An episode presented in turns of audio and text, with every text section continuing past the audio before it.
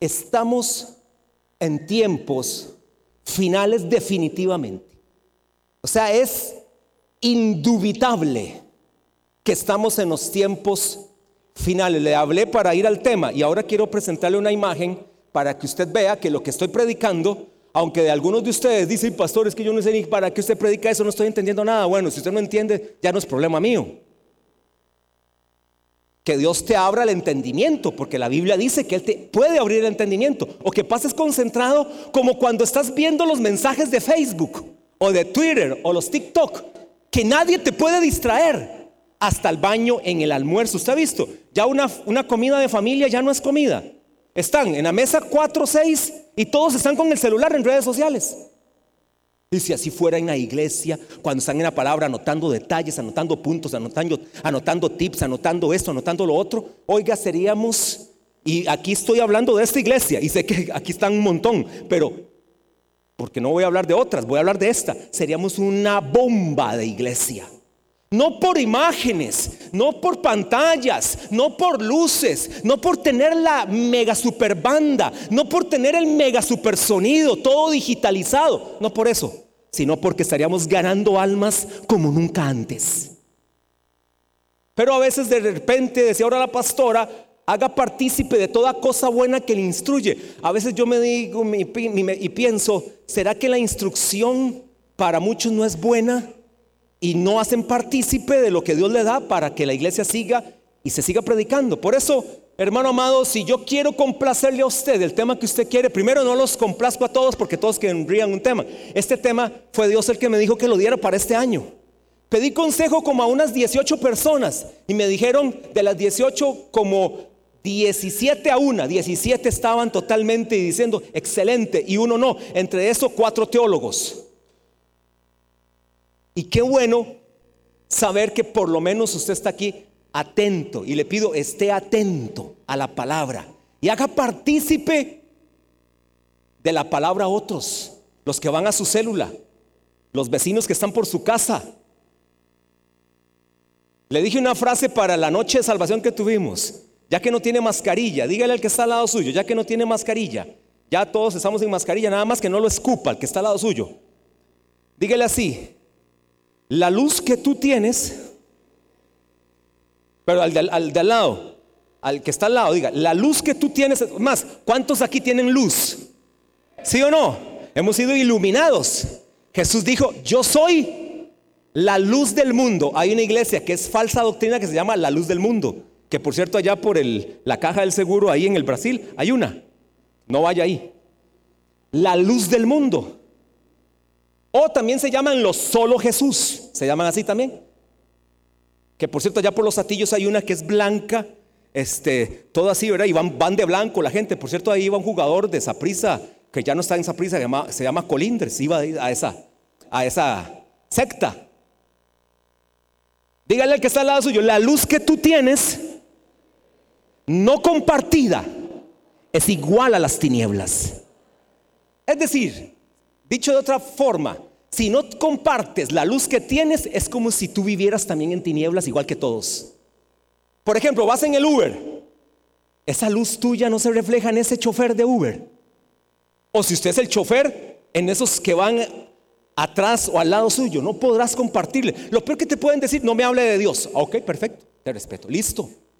O en el trabajo, o en la oficina, o en una charla, o en una exposición, o en un entrenamiento. No se puede hablar de Cristo? Así que tengamos ese cuidado de hablar de nuestro Dios. Voy así como en un resumen rápido de lo que estoy hablando acerca del arrebatamiento, traslación o rapto. Las tres palabras son la misma. Arrebatamiento, traslación o rapto, las tres significan la misma. Estamos usando rapto porque como que es más familiarizada. Yo creo que a usted le gusta más, o a la mayoría le gusta más la palabra rapto. Solo leamos un pasaje que es como el, el central del apóstol Pablo, dice Primera de Tesalonicenses 4, 13 al 18. ¿Están ahí en la Biblia? No sé si Raquel la puede tener aquí. Ok, ahí está. Primera de Tesalonicenses 4, 13 al 18 dice así. Si usted no trajo Biblia, ahí usted tiene esa opción. Este, que nos aporta Raquel, que no es parte, ¿verdad? Eso Raquel lo hizo porque, este, lo pudo hacer, gracias a Dios. Pero no era No es la forma, así que no es una gran presentación porque hay programas para eso.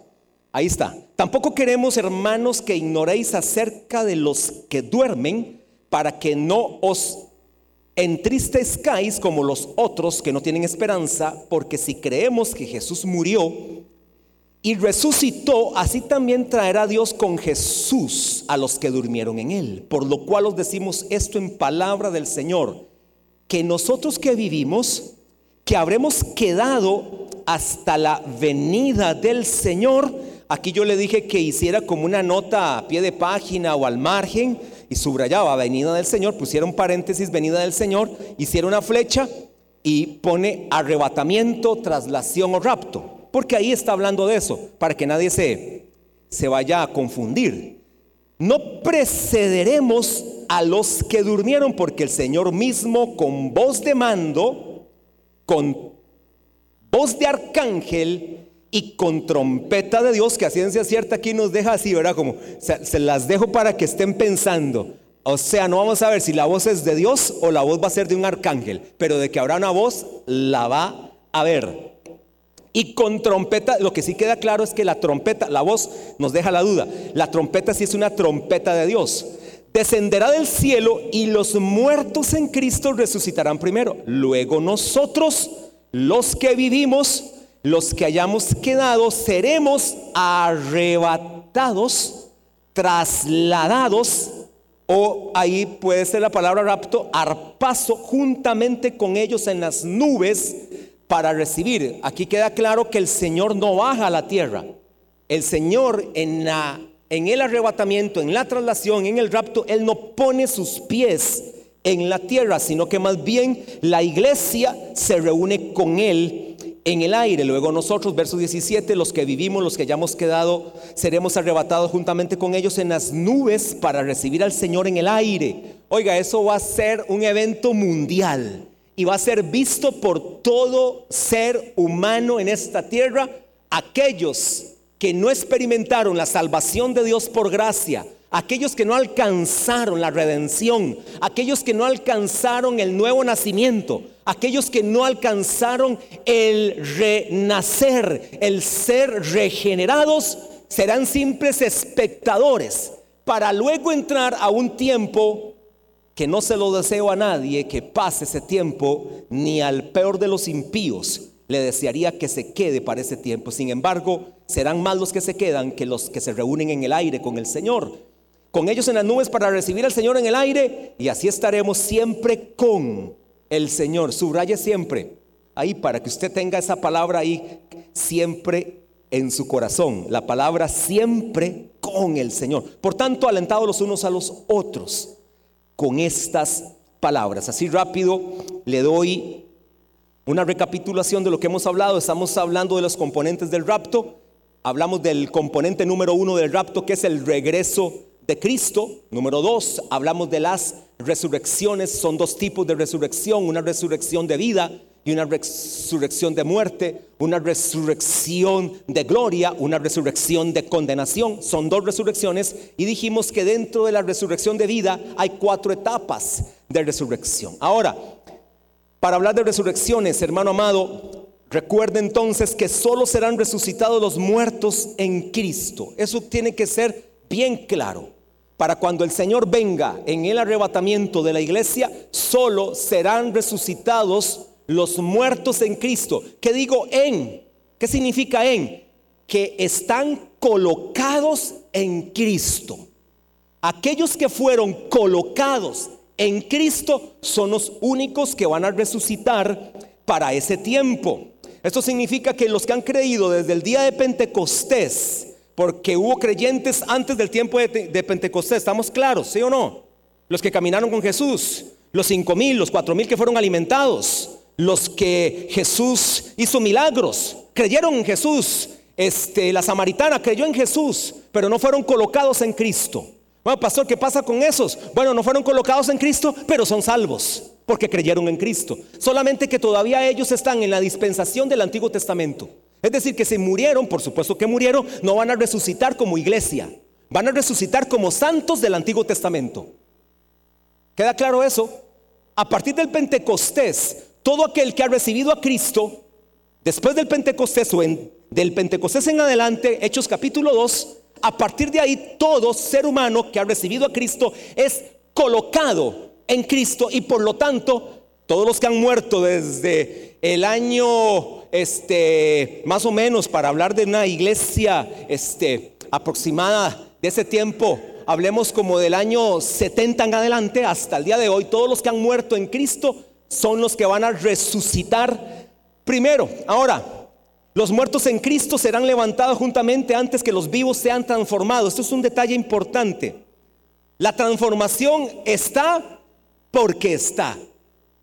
O sea, va a haber transformación evidentemente. Obviamente el orden de la resurrección es los muertos en Cristo serán transformados. Y bueno, ¿y los que están vivos qué pasa? También seremos transformados. También, pero en el orden son los muertos en Cristo. Ambos grupos experimentarán sus cambios respectivos. Dice Primera de Corintios capítulo este 15, verso 52, en un momento, en un abrir y cerrar de ojos.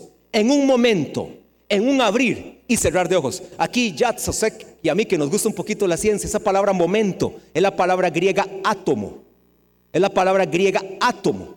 Para ese tiempo no había este, el conocimiento que hoy, hay, que hoy hay. Para ese tiempo el átomo no se podía dividir. O sea, no se había llegado al conocimiento de hoy. Para ese momento el átomo era indivisible.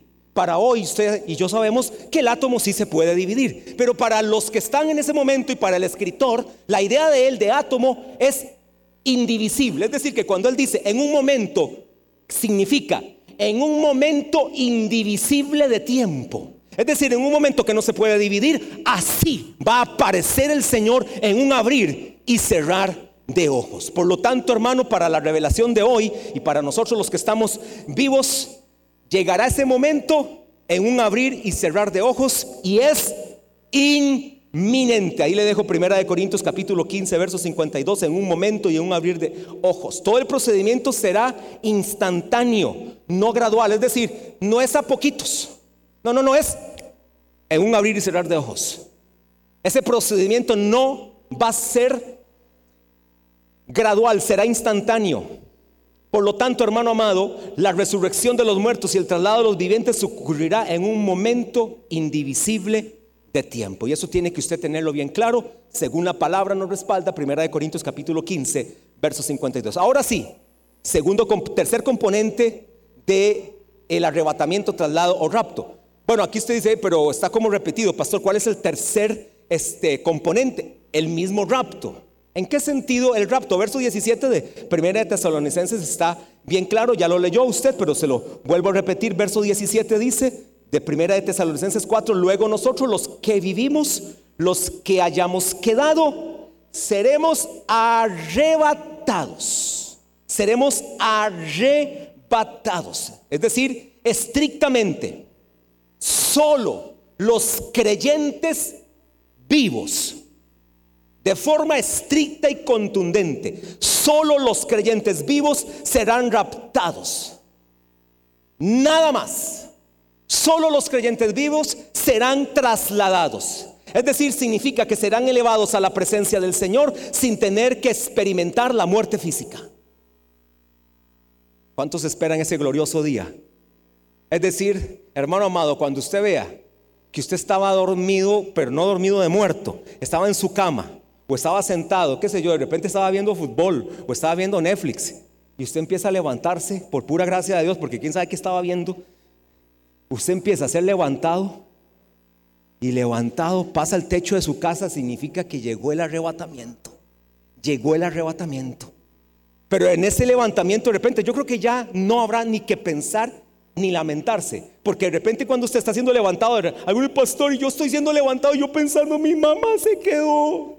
No, no va a tener ni tiempo para pensar eso. ¿Por qué? Porque ya no va a ser un momento de dolor, de tristeza, de angustia, de culpa. Ya todo eso se quita porque en ese proceso viene la transformación. Y lo que usted tenía corrupto y yo tenía corrupto, lo que usted tenía mortal y yo tenía mortal, es vestido de incorrupción y de inmortalidad. Por lo tanto, ya no hay tiempo para eso. Porque a partir de ahí empezaremos a disfrutar de la presencia del Señor 24 horas para adorarle y exaltarle. Por lo tanto, olvídese de pensamientos de culpa. Lo que usted sí puede hacer hoy y yo puedo hacer hoy es predicarles mientras este día no acontezca, es predicarles hoy, aquí y ahora de Cristo, saliendo de esta reunión o mañana lunes a los compañeros de trabajo con toda la prudencia del caso y la inteligencia y la revelación. Eso sí tenemos tiempo de hacerlo hoy. Dice Primera de Corintios, perdón, Segunda de Corintios, capítulo 6, verso 2. He aquí, ahora, el día de salvación. He aquí, ahora el día de salvación. El día de salvación no fue ayer. El día de salvación no es mañana, es ahora. El día de salvación para tus hijos, para tu esposo, tu esposa, tus compañeros, primos, tíos. Es ahora. He aquí ahora el día de salvación. Segunda de Corintios capítulo 6 verso 2. Estamos, hermanos, a tiempo de llevarles la noticia más gloriosa. Verso 17 también. Cuando hablamos de los componentes del rapto, hablamos de una reunión. Cuarto componente, una reunión. ¿Y con quién es la reunión? Con Cristo Jesús, con el Señor Jesús. Estamos hablando de una reunión con nuestro Rey de Reyes y Señor de Señores. Número 5. Cuando hablamos de los componentes del rapto, hablamos de una noticia tranquilizadora. La mejor noticia, la mejor noticia que podemos tener los hijos de Dios es saber que vamos a ser reunidos con Él. Mire lo que dice el verso 18. Dice el verso 18 de el texto de este Tesalonicenses, por tanto, después de todo lo que dijo el arrebatamiento, de que los muertos resucitarán primero, todo este, lo anterior, por tanto, alentaos los unos a los otros con estas palabras. Qué glorioso hermano, saber que nos espera una noticia tranquilizadora. Ahora yo les voy a dar una mala noticia hoy. Aunque el Salmo 112 dice que no tendremos temor de malas noticias. Les voy a dar una mala noticia, pero no tenga temor de ellas. ¿Verdad que me puedes poner la imagen? Vean esta imagen. Ya vamos a... ¿Se puede agrandar? Esto sucedió la semana anterior.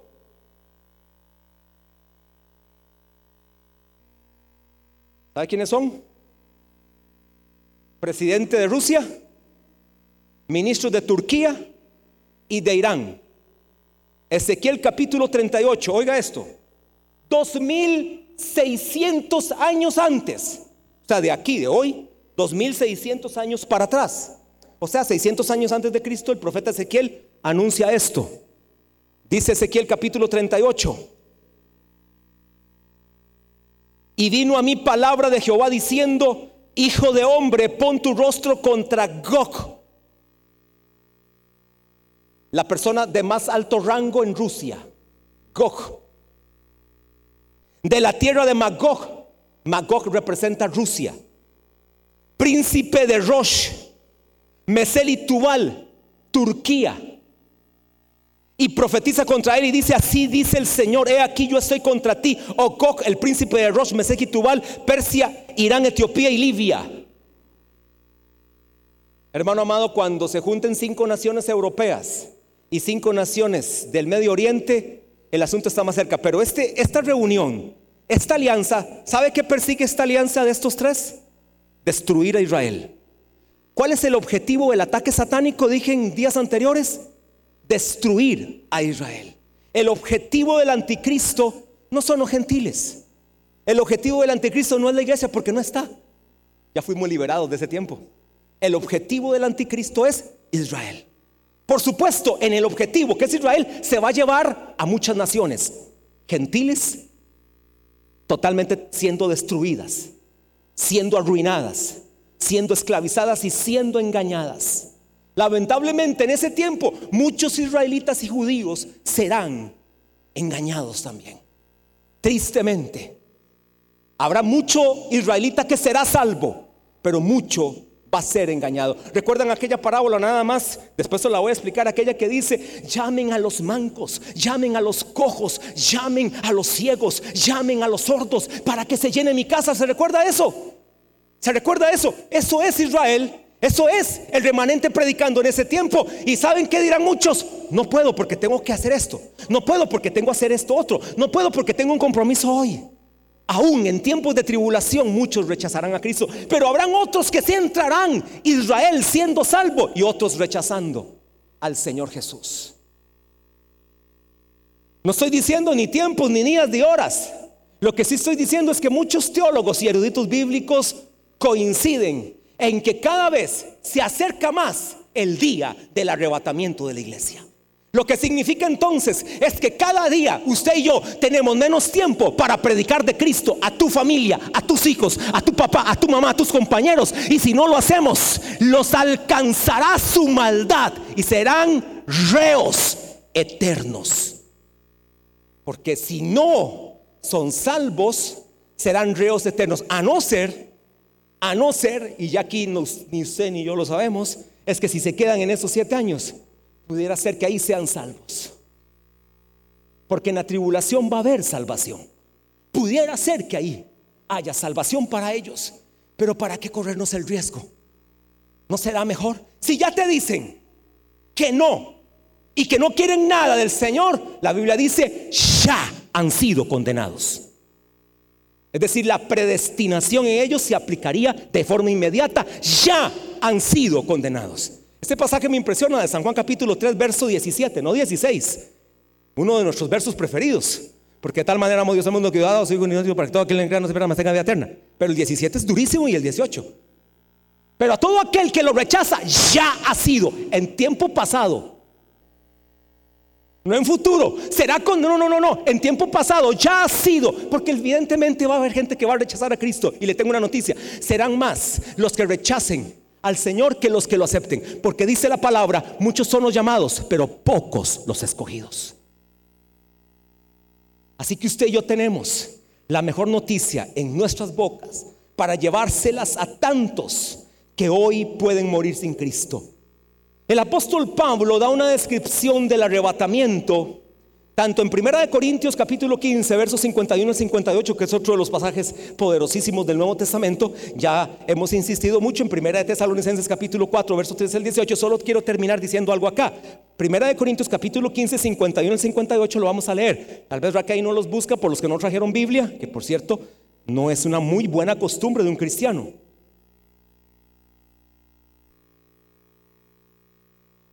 Como que usted lo inviten hoy en la tarde a jugar fútbol 7, 8, 9 y no llegue con los tacos.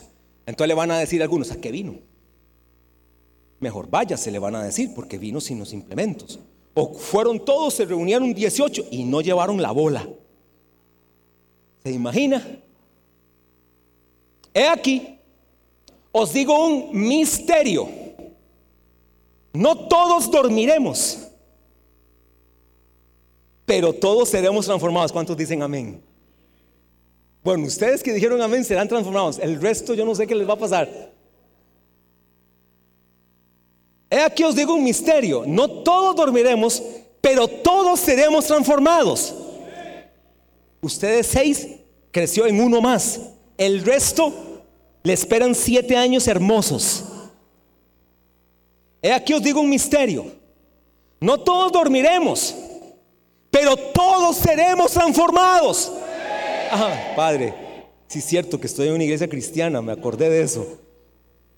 En un momento, átomo, tiempo indivisible de tiempo, en un abrir y cerrar de ojos, a la final trompeta. Esto no significa que es la última de todas las trompetas. Cuando dice a la final trompeta no significa que es el último de todas las trompetas que se han de tocar. Es en cuanto a este programa es la última trompeta, pero no es la que va a marcar la final de forma absoluta. Bueno, después le explicaré eso un poquito más. a la final trompeta porque se tocará la trompeta y los muertos serán resucitados incorruptibles. Ya la transformación empezó. Y nosotros seremos transformados porque es necesario que esto corruptible, tóquese, tóquese ahí. Si, le duele, le, duele cuando usted se toca. Pégese un buen pellizco usted. Es más, dele uno al que está al lado suyo, un pellizquillo ahí. si, si duele. Eso corruptible, porque es necesario que esto corruptible se vista de incorrupción. Y esto mortal se vista de inmortalidad. Y cuando esto corruptible se haya vestido de incorrupción y esto mortal se haya vestido de inmortalidad, entonces se cumplirá la palabra que está escrita, sorbida es la muerte en victoria. ¿Dónde está, oh muerto, tu? ¿Dónde, oh sepulcro, tu victoria?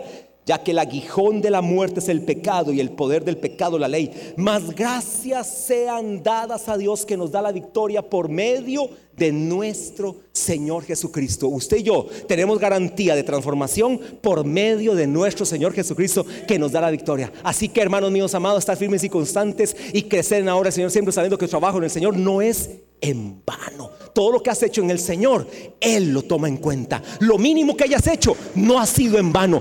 Sigue haciendo cosas para Dios.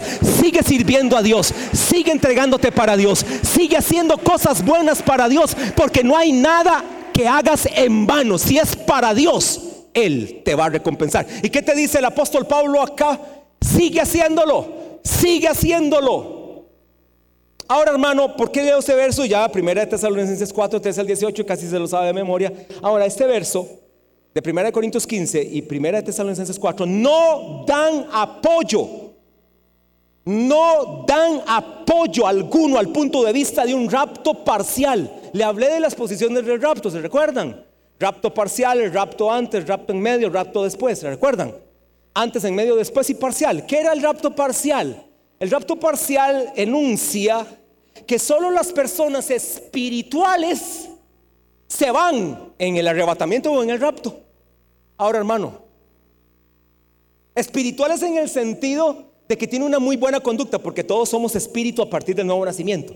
Entonces, bajo esa este, premisa, todos somos espirituales. Pero cuando aquí le estoy diciendo espirituales de estilo de vida, ¿a quién está diciendo este mensaje? Es que el Espíritu Santo no se le pasa nada. ¿A qué iglesia se lo está diciendo?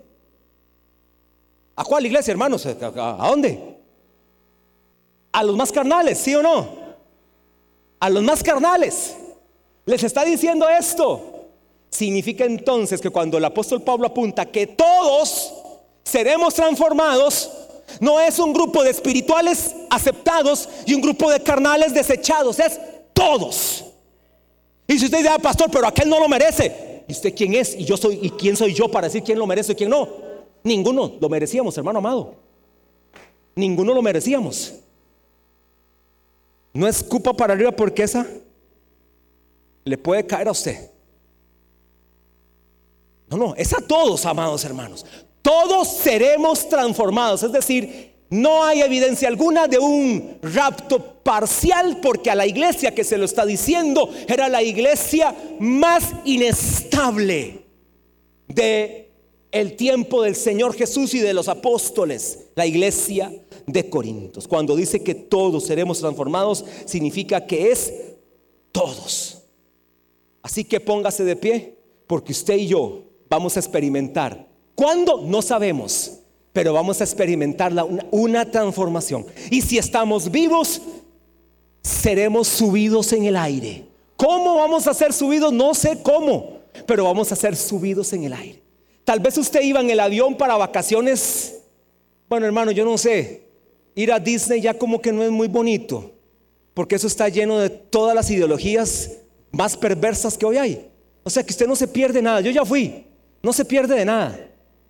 Pero está repleto, repleto de toda la ideología, casi que es una tiranía, ya usted sabe, de seis letras. Casi ya va a ser todo el abecedario completo, pero hay como seis letras. Pero usted y yo vamos a ser trasladados. Se imagina, usted va en el avión y es tomado. Y ojalá el piloto sea cristiano. También. Y los que van de hermano, ¿qué podemos hacer? No voy a decir salados, pero ya yo no sé. tuvieron la oportunidad. Tuvieron la oportunidad, se lo aseguro. Pastor, nadie les predicó. Nadie puede salir con esa excusa. Nadie podrá presentarse delante del Señor diciendo, es que nadie me predicó. Hermano, esa excusa ya no vale. En este tiempo de tanta tecnología y tanta información, ya no vale. Ya no vale esa excusa. Todos tenemos la oportunidad de recibir a Cristo. Así que, ¿qué le parece si usted y yo en las células? Sí, pastor, pero yo no soy líder de célula. No hay ningún problema. Usted si va a una célula, si usted va a una célula, usted puede llevar a alguien, a su vecino, a su amigo, a su compañero de estudio, a su compañero de trabajo, a su compañero de colegio, a su compañero de universidad, a su papá, a su amigo, a su hermano, a su tío. Usted puede llevarlos para que ahí reciban al Señor. Pastor, pero yo no sé hablar ni sé cómo conducirlo. Llévelo a la célula, tendrá un líder capacitado que lo va a conducir a Cristo, como en la célula de Byron y Ariel que esta semana recibió un joven a Cristo. Ahí lo señalabas. Y así estoy seguro que más de una célula en esta semana alcanzaron salvación. Todas las semanas en las células de esta iglesia hay gente que está siendo salva, gente que está entendiendo que solo en Cristo está la solución completa y total a su destino. Solo en Él puede estar su vida con esperanza. Padre, te damos gracias.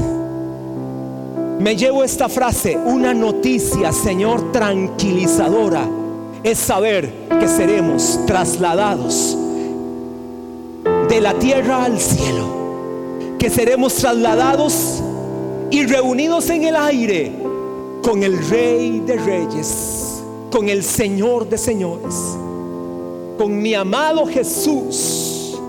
Qué noticia que me genera paz. Esto me anima, esto me alienta, porque estaré siempre contigo. Sin embargo, Señor, mientras esto no suceda, estamos en esta tierra Estamos en esta vida, estamos en esta carne que es corruptible, que es mortal, que se duele, que se enferma, que se aflige, que no perdona, que discute, que es rebelde. Seguimos en esta carne, Señor, que se quiere rebelar contra tus principios, pero la queremos sujetar y queremos llevar a muchos a Cristo a través de nuestras células, a través de nuestros ministerios. No quiero dejar la oportunidad de que alguien hoy reciba a Cristo. Si alguien aquí está y no tiene a Cristo en el corazón, no se vaya de esta reunión sin tener la oportunidad de abrirle tu corazón a Jesús. Es decir, hoy, si tú estás aquí por primera vez o segunda o tercera vez y no has tenido la oportunidad de aceptar a Jesús como el Señor de tu vida, significa que Dios hoy te da la oportunidad. Hoy Dios está pensando en ti. Si me estás escuchando por el Facebook, online, virtualmente, estás teniendo la oportunidad hoy de aceptar este desafío, este reto, esta confrontación, hoy de aceptar a Cristo, es porque Dios te ama. Es porque Dios quiere que tú seas salvo. Salva. No sé, ¿habrá alguien aquí? haga esta oración sencilla. Solo haga esta oración tan sencilla como yo la hice hace 33 años. Escuche, hace 33 años hice esta oración y mi vida cambió de una vez por todas. Como muchos de los jóvenes que están aquí, tenía la edad de muchos de los jóvenes que están hoy aquí, 17 años. Cuando yo recibí a Cristo eran, no era ni siquiera un mayor de edad. Era un adolescente de 17 años y mi vida cambió para siempre. Una vez por todas. Por alguien que me dirigió con una oración tan sencilla, bíblica. Si usted quiere hacer esta oración en esta mañana, diga sí conmigo. Diga sí, repítalo conmigo. Señor Jesús te abro la puerta de mi corazón y te declaro, como, el Señor, como el Señor, como el Salvador, como el Salvador, como el dueño de mi vida. Como el dueño de mi vida. Me arrepiento de mis pecados, de, mi maldad, de mi maldad, de la maldición hereditaria, de, toda iniquidad. De toda, rebeldía, de toda rebeldía, de todo pensamiento, todo pensamiento anticristo, anticristo. me arrepiento, Me arrepiento. y te pido Y perdón te pido perdón. y te doy gracias, Y te doy gracias por darme la por oportunidad darme la oportunidad de ser tu hijo, tu hija, ser tu hijo, en tu el hija. nombre de En Jesús. el nombre de Jesús. Amén. Si usted hizo esta oración en esta mañana por primera vez o para reconciliarse con Dios, sea por el Facebook que la hizo vía virtual o la hará en esta semana, porque escuchará el tema de forma remota.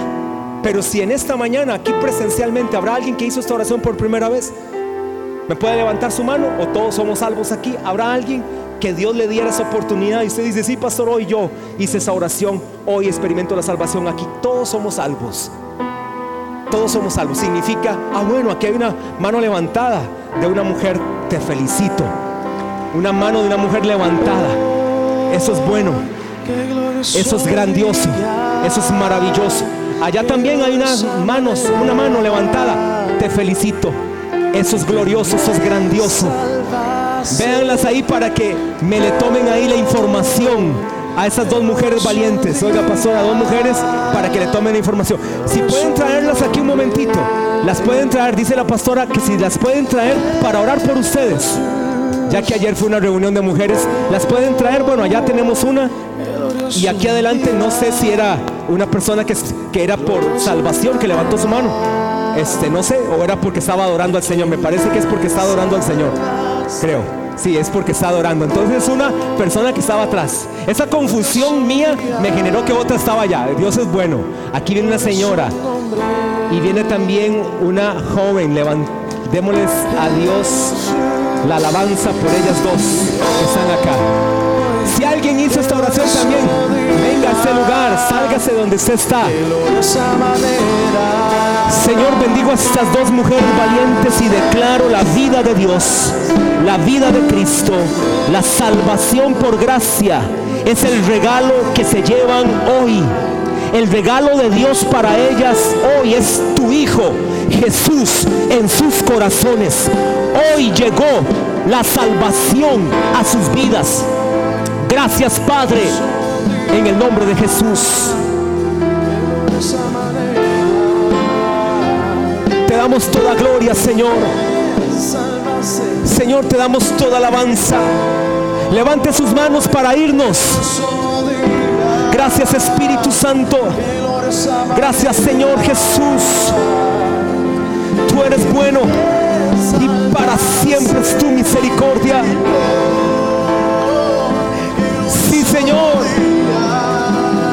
Adórele. Oiga esa letra. Oiga esa letra. Gracias, Señor, por mi salvación.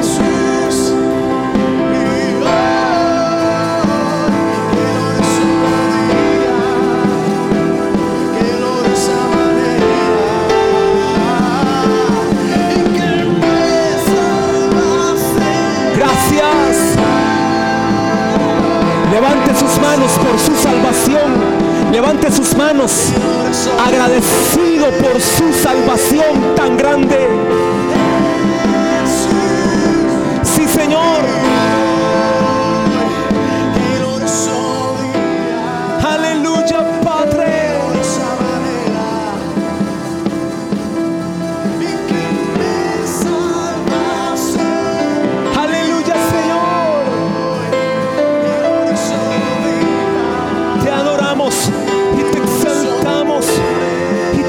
Gloria, te damos honra.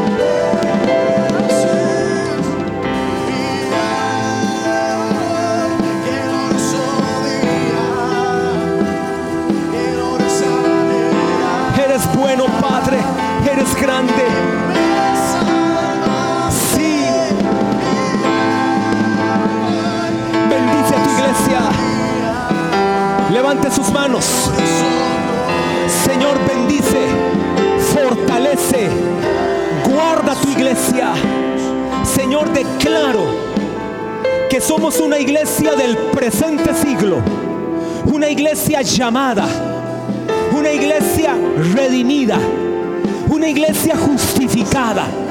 Una iglesia enfocada para anunciar la multiforme gracia de Dios.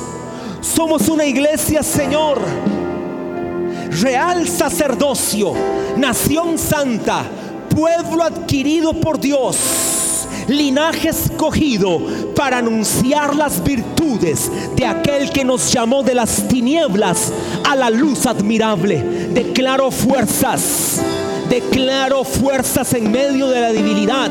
Declaro fuerzas en medio de la enfermedad. Declaro salud en medio de toda enfermedad. Declaro milagros en medio de problemas financieros. Declaro milagros en medio de cualquier situación antagónica. Declaro, Padre, protección del cielo en tus hijos. Llévales con bien, llévales con gracia, llévales adelante en Cristo Jesús y con la potencia del Espíritu Santo. Declaro que la vida de Cristo nos fortalece, nos guarda, nos bendice, nos lleva de gloria en gloria, de poder en poder, de triunfo en triunfo lo declaro, Padre, y anuncio sobre tu iglesia la paz, la paz de Dios, en el nombre de Jesús. Amén y amén. Dale un aplauso al Rey de Reyes y Señor de Señores. Gracias, Padre. Gracias, Señor Jesús.